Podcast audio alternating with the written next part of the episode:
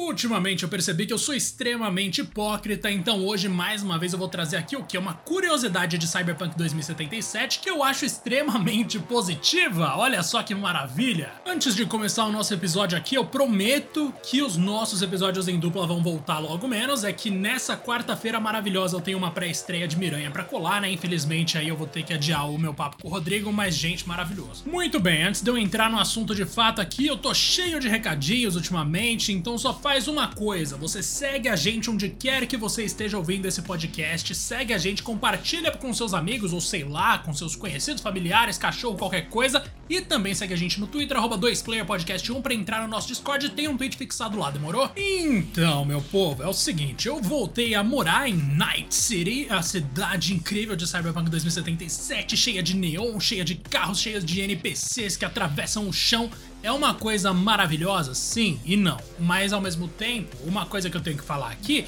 é o seguinte: eu tava dando uma volta por ali e de repente eu me deparei com uma história um tanto curiosa. Eu tinha que pegar de volta os remédios de um cara que tinha roubado os remédios de alguém. E é o seguinte: a gente tem ali em Night City uma realidade que é bastante próxima até da nossa, digamos assim. Estamos falando aqui de um mundo em que, obviamente, a gente no Brasil aqui tem o SUS, Vivo SUS, famoso Vivo SUS, mas lá em Night City nem 3, ou melhor, só 3% da população tem assistência médica. Olha que coisa horrível. Os outros 97% da população que não tem assistência médica, obviamente alguns ali vão ficar de boa, vão ser mais passivos e outros vão tomar medidas extremas para garantir ali o mínimo de cuidado pessoal, certo?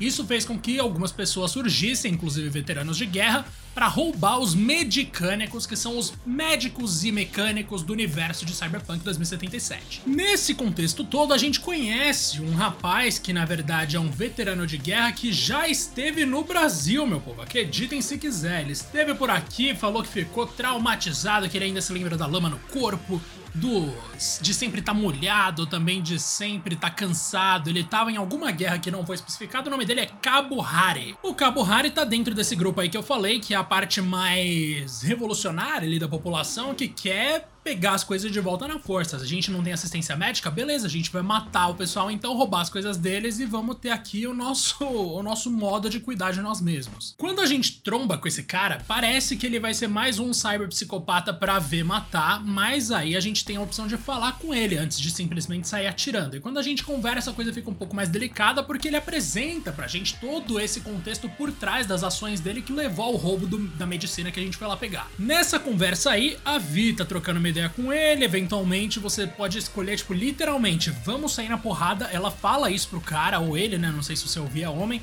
e ele pode responder, demorou e sair no tiro, ou te explicar a situação dele, e enquanto isso rola, o Johnny Silverhand, Silverhand vai falar pra você, o personagem do Keanu Reeves. Ele vai virar e falar, mano, esse cara aí tá fazendo o que ele sabe, tá ligado? Para tentar se virar. A gente não pode julgar muito, não.